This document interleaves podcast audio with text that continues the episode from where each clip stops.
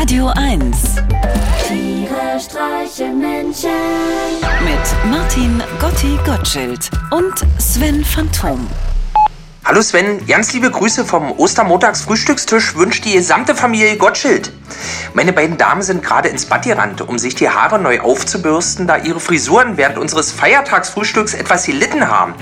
Ich weiß ja nicht, wie die morgendliche Nahrungsaufnahme bei euch so abläuft.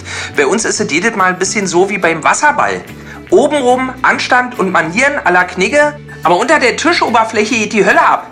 Tritt in die Geschlechtsteile, Zehennägel hochklappen, mit der rutschfesten Sohle des Pantoffels Wadenhaare rausreißen. Und es alles mit einem offenen, ehrlichen Lächeln im Gesicht.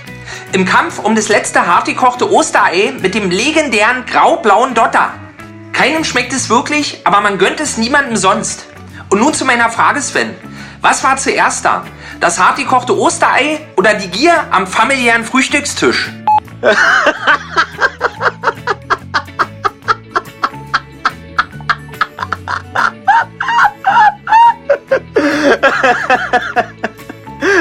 Gotti, bitte sag noch mal Frühstückstisch. Mann, Sven, ich meine Frühstückstisch. Süß. Du, pass auf, ob nun das harte gekochte Ei oder die Gier zuerst da war, äh, das kann ich dir nicht sagen. Das ist unser Familiengeheimnis. Ich kann dir aber gerne unsere Strategie verraten, wie wir mit der hässlichen Missgunst am Frühstückstisch umgehen. Die Kinder zum Beispiel sind bis zu einem gewissen Alter ja noch relativ doof. Denen kann man noch glaubhaft erzählen, dass man es besonders gut mit ihnen meint, wenn man ihnen die pelzige Konfitüre überlässt. Schimmliger Käse ist schließlich eine Delikatesse. Warum sollte es bei Marmelade dann anders sein? In Frankreich würden sie einem Gold und Geschmeide zum Tausch anbieten, erzähle ich ihnen immer. Mit der Partnerin ist es natürlich schon ein bisschen schwieriger. Ich bin aber immer ganz gut mit dem Guck mal da Trick gefahren. Kennst du ja sicher. Plötzlich verwundert aus dem Fenster gucken, mit dem Zeigefinger auf irgendwas deuten und sagen, hä? Guck mal, was ist denn dit? Und während sie dann rausguckt und sich fragt, was man wohl meinen könnte, hat man im Schnitt zwei bis vier Minuten, um sich über die letzten Fussel kandierter Petersilie herzumachen. Aber Achtung, alle halbe Jahre sollte man mit dem Guck mal da Trick eine Woche Pause einlegen, sonst merkt sie vielleicht doch noch, dass sie verarscht wird.